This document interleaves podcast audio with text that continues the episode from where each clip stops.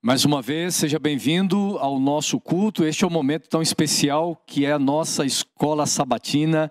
Como é bom recapitularmos, estudarmos o nosso guia e você está vendo aí, está nos acompanhando a cada sábado temas maravilhosos e neste trimestre estamos aprendendo biblicamente, mas também na prática, como fazer amigos para Jesus. Você tem estudado a sua lição? Você tem a lição da escola sabatina? Se você não tem ainda, procure, é, entre no site da Casa Publicadora Brasileira, ali você pode fazer a tua assinatura, é, ligando também no contato da CPB. Nós estamos nos aproximando do mês de setembro. Mês de setembro é o mês do Maná, é o mês onde nós incentivamos todos os membros, nossos amigos também, a você fazer assinatura da lição da escola sabatina. Eu não deixo de ter a lição, eu já tenho uma lição que estudaremos a partir do mês de outubro, uma grande bênção. E hoje o tema é fantástico, um tema extraordinário que nós vamos estudar.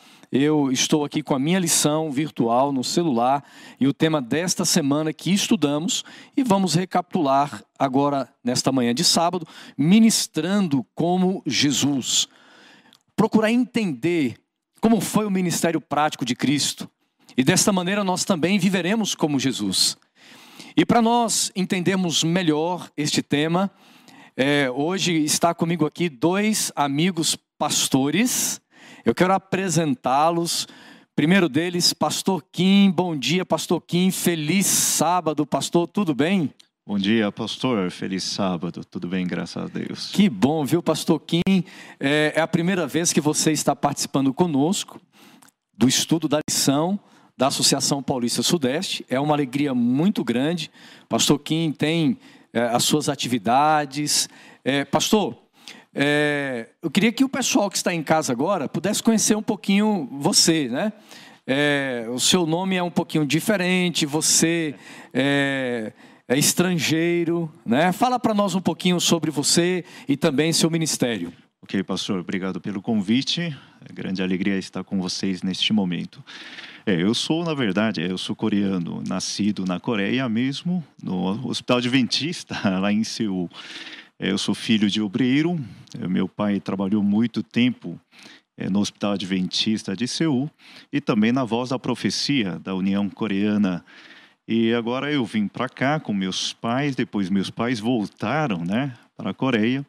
E agora hoje, né, trabalho como pastor distrital de Jardiutinga, em Santo André. Meu nome que não falei ainda, meu nome, eu, eu, o pessoal me chama de Kim, mas meu nome completo é Kim Byung-sok. Vocês podem me chamar de Kim em coreano, realmente é, me chama assim Kim Byung-sok. Tá certo? Pastor Kim, eu, eu estou okay. curioso para ouvir. Né? Quem sabe, pastor Wanderson, a gente aprende até o final. Pastor, dá um, feliz sábado para o pessoal em, em, na sua língua aí, em coreano. Ok, então feliz sábado em coreano é, é Hengbokan Anshigil aprenderam? Aprenderam aí vocês em casa, né? É, pastor, fica o desafio para o pessoal é, interagir conosco, escrever. Okay. É, você vai repetir a, a, a, frase, o Feliz Sábado? Vamos ver se o pessoal consegue okay. escrever nos comentários no Facebook ou no YouTube aí o Feliz Sábado em coreano. Tudo bem, pode é um desafio. ser. Ok. 행복한 안식일.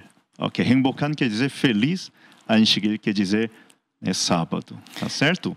Muito bem. Eu acho que quem acertar vai ter gente aí que vai buscar no Google, né? Okay. A tradução vai escrever. Mas não tem problema ser. não. Escreva aí o Feliz Sábado em coreano. Você pode ir no Google Tradutor, não tem problema não. Vamos lá, escreva, compartilhe aí nos comentários. Vai ser legal a gente interagir. Pastor Wanderson Domingos, meu xará. De novo aqui. Tudo certo, pastor? Feliz sábado. Feliz sábado, pastor Wanderson Assunção, pastor Kim, uma satisfação poder estar com os nossos amigos e juntos recapitularmos esta maravilhosa lição da escola sabatina, onde Jesus é o nosso modelo maior. Muito bem, pastores, que bom. Nós já, já os apresentamos e agora nós vamos então entrar no tema da lição. Amigos, que verso para memorizar. Pastor Wanderson Domingos, é, Domingues, eu sou apaixonado por esse texto. Inclusive, esses dias atrás eu usei esse texto também numa mensagem que eu preguei. Mateus capítulo 9, versículo 36. Pastor Wanderson, que texto que fala ao nosso coração, além da, da compaixão, além da forma como Cristo olhava e lidava com as pessoas, mas o ensinamento que isso traz para nós. Gostaria que você pudesse ler esse texto e já fazer uma introdução sobre ele também. Vamos ler o texto então juntos, Mateus 9, verso 36. O evangelista diz assim: Vendo ele, no caso Jesus, as multidões, compadeceu-se delas, porque elas estavam aflitas e exaustas como ovelhas que não têm pastor. Esse verso ele é fenomenal, ele é profundo, não é? E, e já que nós começamos aqui a falar em, em línguas, não é? Em coreano, não é? é a expressão grega aqui para compadecer-se é sentir a dor do outro colocar-se no lugar do outro. A tradução melhor que alguns dicionários trazem é sentir a dor do coração do outro. Jesus ele vai no âmago do ser humano, ele sente a nossa dor, ele sente a nossa aflição e ele olha a multidão e ele não vê a dor da multidão, ele vê a dificuldade, a dor de cada indivíduo que está ali para que ele possa amá-los individualmente e se colocar no lugar deles como Salvador. Muito interessante, pastor. Que coisa linda. Pastor Kim. É, aqui nós estamos vendo é, uma visão de Jesus como pastor. Se você vê, vendo Jesus, aquela multidão, e para ele é, parecia como fosse ovelha sem pastor. Tá? Então, na verdade, a visão de Jesus é como pastor. Como que pastor vê uma ovelha sem pastor? Imagina só. Então, na verdade, aqui neste, é, neste ponto, é, Jesus realmente é aquele desejo tão grande de um pastor que quer, né, é, quer suprir toda a necessidade da sua ovelha. Com certeza, realmente, é o, é o que me chamou muito é a visão de Jesus como pastor. Pastor Wanderson, o contexto desse versículo aqui me parece que é a segunda viagem de Cristo à região da Galileia é uma região menosprezada pelos líderes religiosos, os líderes espirituais da época. É, pessoas abandonadas, havia um, um conceitos é, religiosos, por exemplo, os fariseus é, classificavam as pessoas, né? É, por exemplo, baseado no, no, lugar onde elas nasciam, a sua, a sua condição é, física, por exemplo, é, até mesmo ah, os fariseus classificavam as pessoas pela, pelo seu trabalho. Tanto é que, certa vez, é, alguém falando de Jesus disse assim: Mas será que pode vir alguma coisa boa é, de Nazaré? É, é, como, é que, como é que a gente entende melhor esse contexto daquele tempo para Jesus chegar à conclusão de que aquelas multidões, aquelas pessoas, elas não tinham um pastor, ou seja, não havia liderança espiritual capaz de se aproximar delas. Pastor e queridos amigos que estão nos assistindo dos mais diversos lugares aqui da ápice do Brasil e do mundo, se nós olharmos o contexto de Mateus capítulo 9, uma, uma, breve olhada, você pode me acompanhar aí, pega a sua Bíblia na tela do teu computador, do teu celular, ou uma velha Bíblia como a minha assim, você vai perceber que o início do capítulo 9, ele está em Cafarnaum, que é a cidade de Pedro, ali onde Jesus morou muito tempo também, uma vila muito próxima a Nazaré, mas uma vila maior, uma cidade maior. As cidades da época tinham cerca de 300 a 500 habitantes, não é? Depois ele tem a vocação, a convocação de Mateus, que é um camarada totalmente desprovido de algo religioso, não é um cobrador de impostos, traidor da nação, para ser discípulo. Em sequência, Jesus está comendo com os pecadores depois ele fala do jejum, ele cura a mulher enferma, ele vai curar a filha de Jairo, ele expulsa o demônio lá de um endemoniado, os fariseus o criticam, e então nesse contexto de Cafarnaum, lá na Galileia, em que Jesus olha para as multidões e vê que elas estão como que ovelhas sem pastor, ele sente a dor delas. Agora olha que curioso, os judeus na época de Cristo, eles diferenciavam o mundo da seguinte forma: aqueles que nasceram na Judéia e o resto do mundo. O resto do mundo, eles usavam uma expressão em hebraico que era os Amhaaretz, o povo da terra, o povão, a gentalha. Então, quem nascia em Samaria, quem nascia em Decápolis, e mesmo quem nascia na Galiléia, que era um povo mais mesclado, era o povo que era o povão da terra, a gentalha. Havia até uma expressão na época de Jesus que eles diziam, ó Galiléia dos gentios, não é, pastor Kim? Então, era um povo rejeitado pela alta classe de Jerusalém. E é ali que Jesus não só vive, é ali que Jesus executa também a maior parte do seu ministério. Algumas vezes a gente lê a Bíblia e tem a impressão que Jesus vivia em Jerusalém, no templo, discutindo com os escribas e fariseus. Não. Jesus vai para Jerusalém no seu ministério três vezes, na terceira vez matam ele. Todo o seu ministério é executado praticamente ali na Galiléia, nesta região de um povo que não tinha esse cuidado dos líderes judaicos de Jerusalém. Esse é um, é um problema que nós, como cristãos, como igreja, podemos falhar é, quando nós fazemos da nossa vida cristã, da nossa vida religiosa, é, apenas a nossa frequência, por exemplo, aos cultos dentro dos templos, ou quando eu me excluo de um envolvimento com as pessoas e minha vida religiosa, nesse tempo de pandemia, por exemplo, Pastor Kim, é, a minha vida religiosa é apenas o contato que eu tenho em me alimentar com a palavra em cultos virtuais, em programas como esse nosso, que é um, é um programa abençoado. É, é claro que a gente precisa buscar isso aqui, é muito bom, mas é muito mais do que isso. E aqui, pastor, é, eu tenho alguns textos que falam meu coração, aqueles textos que são prediletos, e um deles foi escrito por Ellen White. Ellen White é um, uma, uma escritora, foi uma escritora adventista, e ela fala de um dos métodos, se nós queremos hoje nos aproximar das pessoas como Cristo, há uma maneira, é, e ela fala sobre isso, pastor. Você pode compartilhar com a gente a ideia que ela traz aí na lição, no nosso guia? Ok. Aqui é, na verdade, ela fala assim: unicamente o método de Cristo trará verdadeiro êxito no aproximar-se do povo. O Salvador ministrava-se com os homens como uma pessoa que lhes desejava o bem, manifestava sim, simpatia por eles, ministrava-lhes as necessidades e grandeava-lhes a confiança. Ordenava então: segue-me. O que nós podemos ver é um grande, eh, pastor, como o senhor, é, pastor disse, é um grande desafio é, para nós que estamos vivendo numa época da pandemia sabe? E Jesus realmente estava com o povo, é, suprindo as necessidades, mas nós estamos falando sobre o que? Distanciamento, sabe? Né?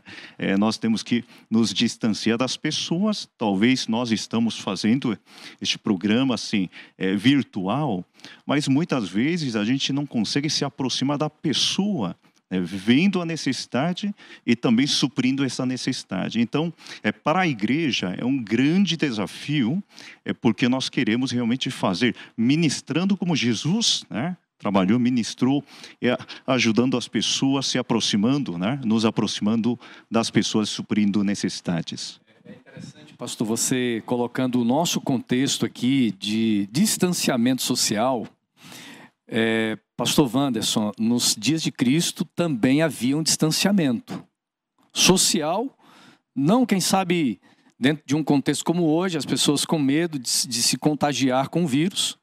Mas, por exemplo, a lepra, né?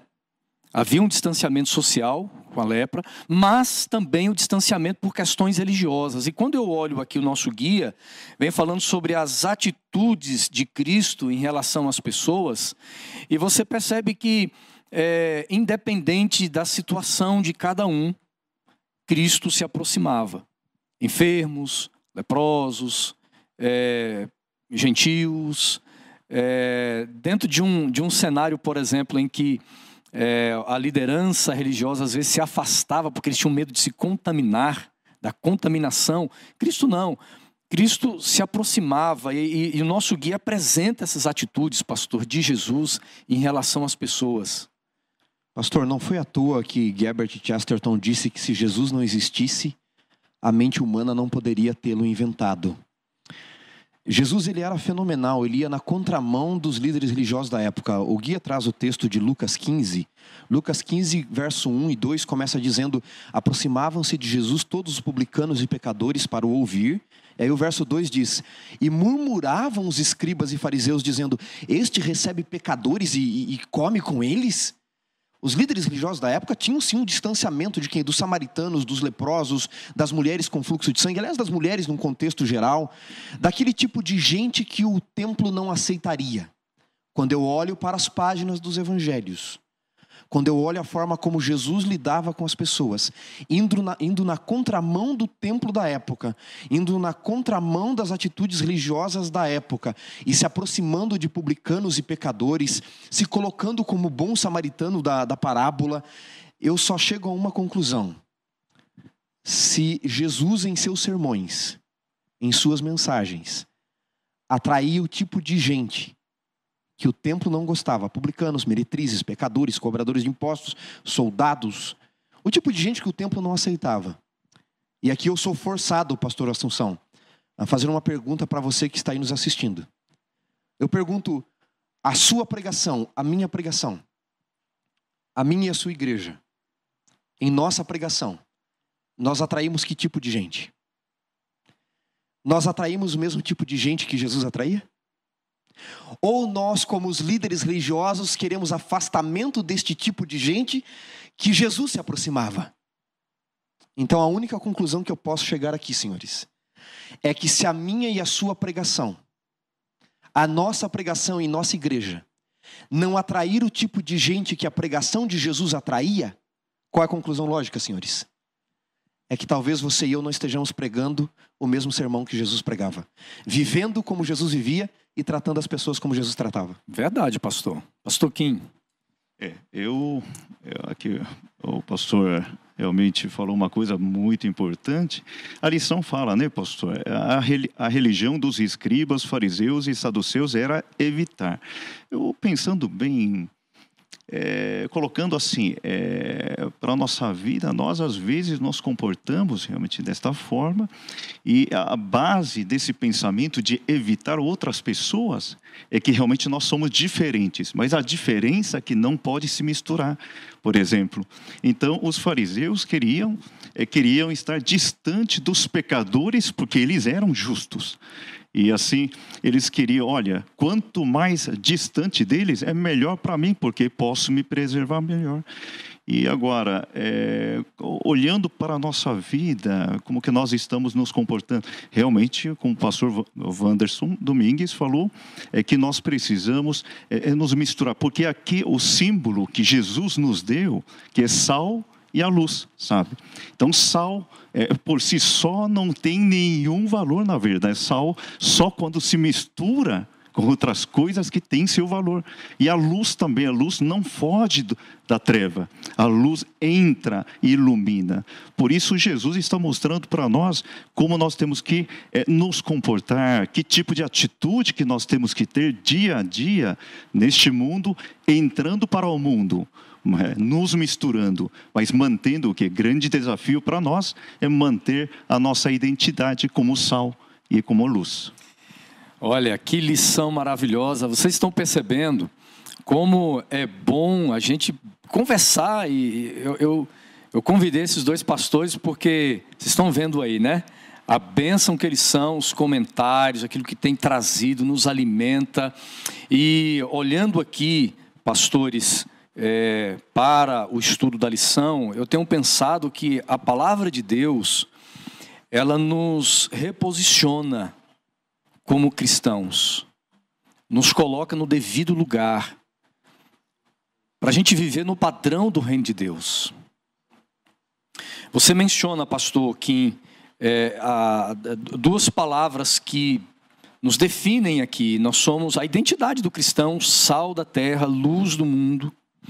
E pastor Wanderson, é maravilhoso porque quando nós estudamos a palavra de Deus, a palavra de Deus vai nos reposicionando realmente no lugar que nós precisamos estar, mas também a palavra de Deus vai redefinindo dentro da nossa mente e coração o que significa ser cristão, o que é religião, porque às vezes nós é, criamos conceitos sobre religião que na verdade são conceitos não alinhados com a visão bíblica.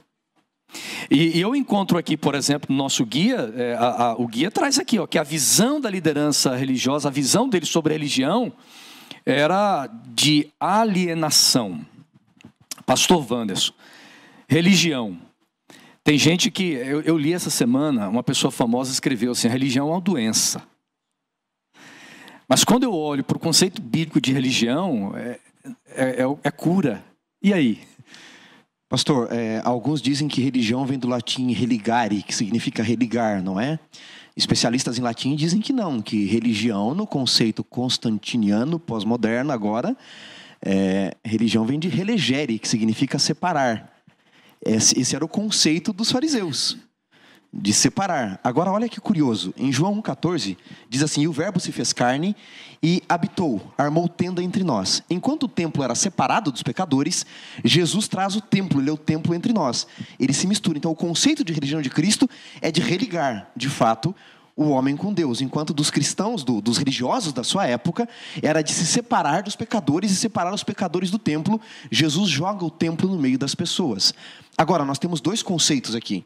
Quando eu digo que o sermão de Cristo, se o nosso sermão não atrai o tipo de gente que Jesus atraía, a explicação óbvia é que nós estamos pregando o sermão que Jesus pregava. Alguns dizem assim, então nós temos que viver como eles? Veja, Jesus era Emmanuel. Jesus é o nosso exemplo por excelência, certo, pastores? Jesus é Emmanuel, que significa Deus conosco. Então veja, Jesus era um conosco, não um de nós. Ele não era pecador como nós. Quando ele está no meio das prostitutas, dos ladrões, dos pecadores, dos cobradores, dos cobradores de impostos, ele é um com eles, não um deles.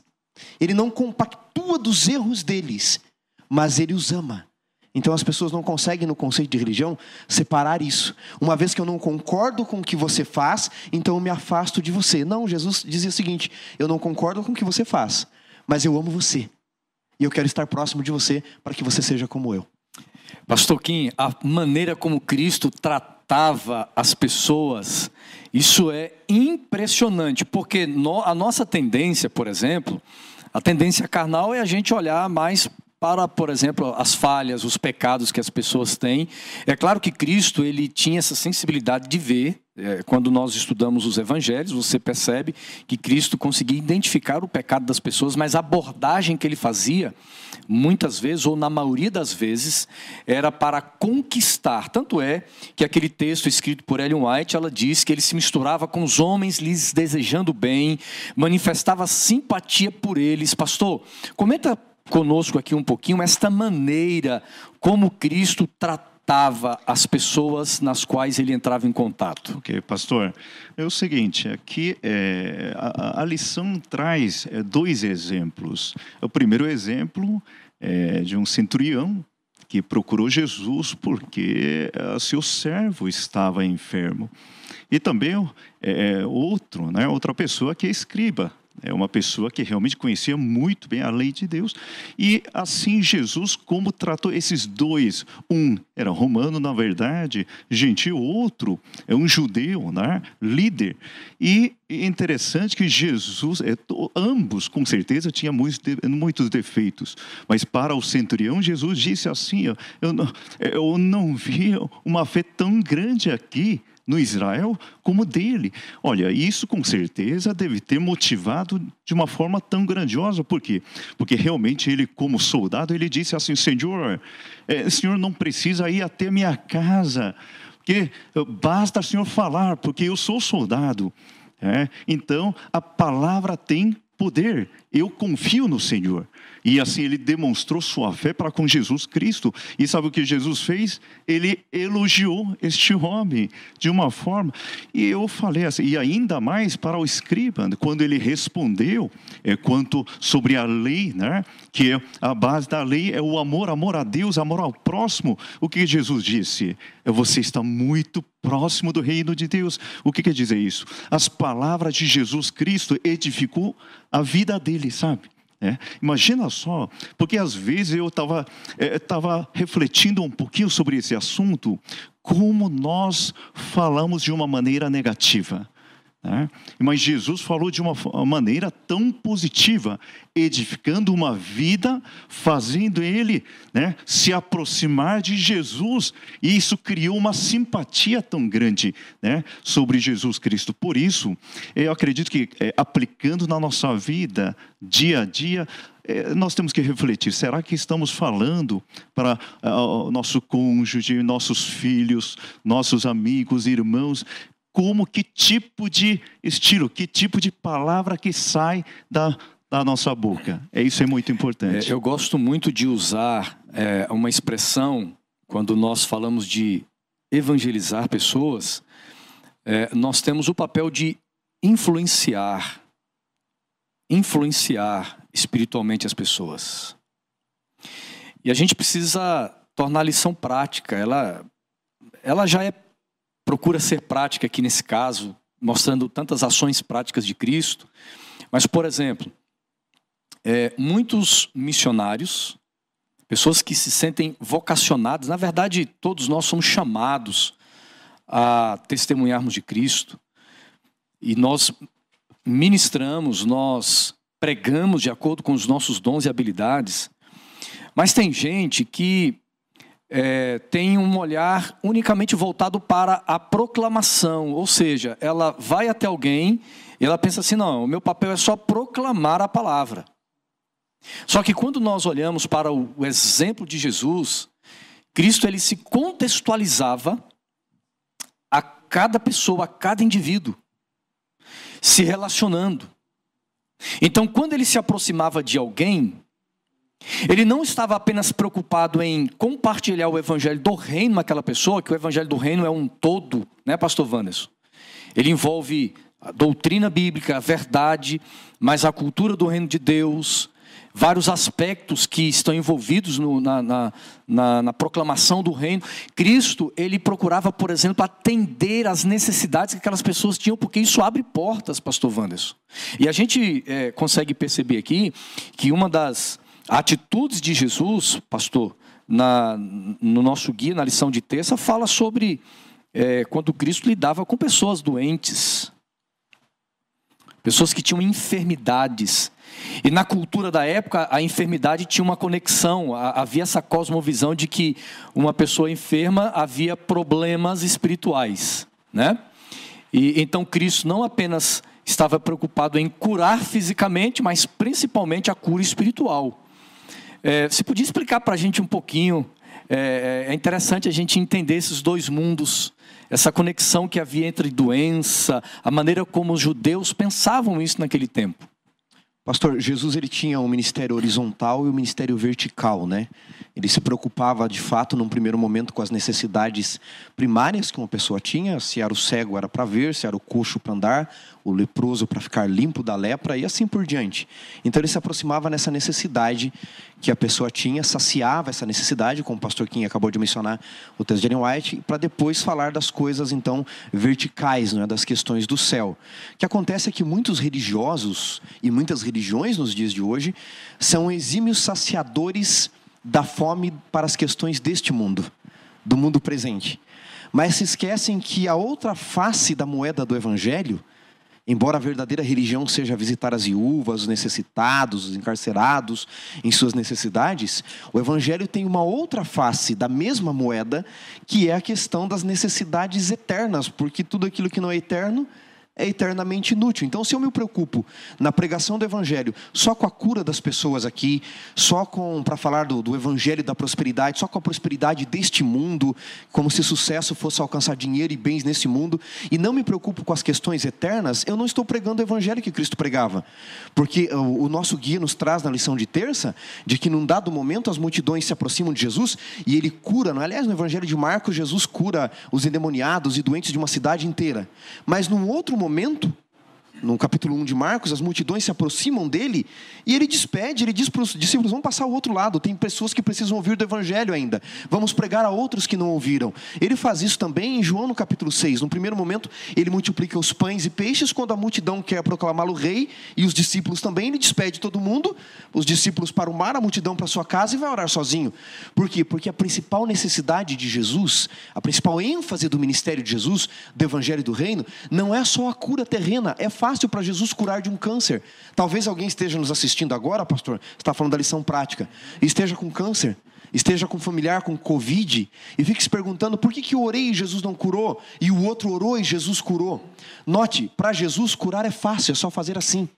Agora, o maior milagre que Jesus pode fazer por mim e por você não é mudar a situação difícil, curar a doença, mudar as coisas difíceis da vida. É nos transformar para continuar confiando nele, mesmo em meio situações difíceis da vida. Porque Jesus quer o reino dos céus, a eternidade para todos. Agora, eu preciso, pastor, só prosseguir uma questão aqui. Alguém deve estar perguntando assim, então por que, que ele curou uma multidão e não curou outra multidão? Por que, que ele cura, por exemplo, o pai do pastor Quinha e eu oro pelo meu pai e ele não vai curar? Veja, milagres existem por dois motivos. Primeiro, porque se os milagres não existissem, nosso ser, nossa alma, por assim dizer, entraria em desespero. Não existe evidência nenhuma da divindade, da preocupação de Deus conosco e ninguém. Agora, se milagres acontecessem para todo mundo, toda hora, do jeito que a gente quer, e Deus interferisse, toda hora na questão do mal nesse mundo, o mal não mostraria suas caras também no grande conflito. Então, milagres existem, mas o maior milagre é a vida eterna para todo mundo. E é isso que Jesus faz por essas multidões. A cura é importante, saciar a necessidade é importante, é, mas o mais importante é dar vida eterna. Uhum.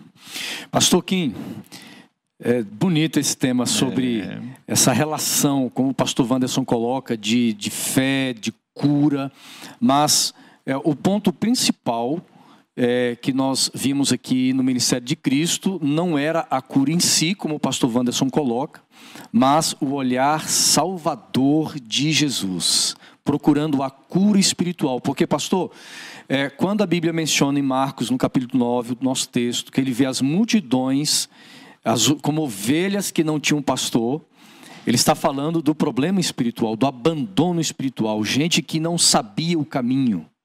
Né, pastor Kim? É isso mesmo? É, é, é, isso mesmo, porque na verdade, é o, como nós lemos, né? A Salmo 23, por exemplo, que é salmo que todo mundo conhece, e você pode ver que o, o pastor, quando o Davi menciona, o Senhor é meu pastor e nada me faltará, e depois ele mostra como o pastor supre a necessidade, ele fala realmente, ele supre a necessidade física e espiritual. E com certeza, eu sempre falo né, na igreja, é que existe uma única bênção, na verdade, é a vida eterna. Salmo 133. O que quer dizer isso? Se é sem salvação, sem a vida eterna, saúde tem algum valor?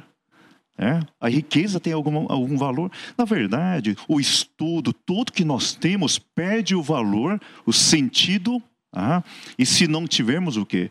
É a salvação e a vida eterna. Por isso nós podemos dizer, pastor, é a única bênção que nós temos nessa vida né, é vida eterna, a salvação em Cristo Jesus. E dentro né, desse assunto, dessa verdade, nós temos o que? Todas as outras coisas se tornam bênção em Cristo é Jesus. É verdade. Pastores, nós estamos chegando ao final da nossa lição. Que tema maravilhoso. E vocês terão agora um minutinho para cada um aí, para a gente fechar com o último tema que vem falando sobre algumas parábolas, é, aquilo que realmente estava no coração de Cristo. Eu começo com o pastor Wanderson, então. São três parábolas, não vai dar tempo de nós aqui trabalharmos, né? Com mais tempo cada uma delas. Mas comenta um pouquinho, pastor, as impressões que falaram ao seu coração sobre esta última parte da lição da escola sabatina. Pastor, eu queria fazer um destaque quando Jesus, em Mateus, no capítulo 25, ele fala aqui da parábola das dez virgens, depois ele fala sobre o grande julgamento, não é? Na parábola das dez virgens e do julgamento, mostra que Jesus está preocupado, acima de tudo, com a vida eterna. Ah, quando nós tratamos da parábola das dez virgens, a gente sempre fala que a gente tem que ser as virgens prudentes, etc. Mas nos esquecemos que há um arauto proclamando que ele vem. Esse é o foco da parábola. Ele vem. O foco aqui é a vida eterna. E quando Jesus vai falar na sequência desta parábola do grande julgamento, ele fala que ele vai separar uns à direita, outros à esquerda, e vai dizer, vai dizer para alguns que estão à sua esquerda: Olha, eu tive fome e vocês não me deram de comer, eu tive sede e não me deram de beber, eu estive doente e não me visitaste, etc. E eles vão perguntar para Jesus: Quando te vimos? E ele fala: Quando vocês esqueceram de fazer a um desses meus pequenos, vocês deixaram de fazer a mim. E alguns usam isso para dizer: Está vendo? O foco da religião é saciar a necessidade só do outro. Mas o guia nos traz algo interessante. Ele diz: nos, Quando comemos comentam só sobre isso, nós nos esquecemos de falar que Jesus fala que somos estrangeiros nesse mundo. Que a nossa pátria não é aqui, que o grande foco da parábola é de fato mostrar que nós precisamos ter o foco no nosso verdadeiro lar, no verdadeiro mundo que nós temos, que é da vida eterna. Não buscarmos só prazeres e felicidade nesse mundo, mas viver por um propósito. Pastor, eu já viajei. Você já viajou, você já viajou. Você pode ficar nos melhores lugares. Chega uma hora que dá saudades de casa. O que Jesus está falando aqui é o seguinte: sacie sim as necessidades desse mundo, mas não se esqueça do verdadeiro foco vida eterna. Amém. Pastor Kim, suas é, últimas pastor, palavras. É, para mim, é, voltando para o tema dessa semana, ministrando como Jesus, na verdade, a lição está falando de que o cristianismo é algo prático, não algo teórico. Porque tudo que realmente Jesus fez né, aqui na terra, no seu ministério, ele mostrou grandemente o que? Claramente que a religião, o cristianismo, é algo muito prático, que acontece dia a dia, não acontece só na teoria. E por isso vamos ter que viver em Cristo Jesus, fazendo a sua vontade, Amém. ministrando né, como Jesus. Que lindo, okay. que maravilhoso. Estamos terminando. O meu desejo é que você olhe para as pessoas como Cristo, eu e você tenhamos compaixão delas e vamos pastorear aquele que Deus coloca ao nosso lado. Pastor Wanderson, termina dando a bênção final com a, nossa, com a oração? Vamos orar. Oremos. Querido Deus e Pai, nós queremos te agradecer porque Jesus é o nosso modelo maior e quando esteve aqui nesta terra para a proclamação do teu reino, ele sim se aproximou das pessoas, onde elas estavam, como elas eram, as aceitou como elas estavam ali, mas não se esqueceu de ministrar o maior foco do seu ministério, que era falar do reino dos céus, da vida eterna, dos valores eternos. O Senhor nos mostrou também que religião não existe para segregar, para afastar, mas para amparar, para unir, para se aproximar e para amar aqueles que são diferentes, como Jesus ministrou os diferentes da casa de Israel. Que possamos seguir o exemplo de Cristo o nosso maior exemplo, exemplo de vida, de ministério, de ser humano, e possamos, como o Senhor, ministrar aos diferentes necessitados, mas conduzi-los às mansões celestiais. Abençoa-nos e a tua igreja para cumprirmos esta missão. Oramos por Cristo. Amém.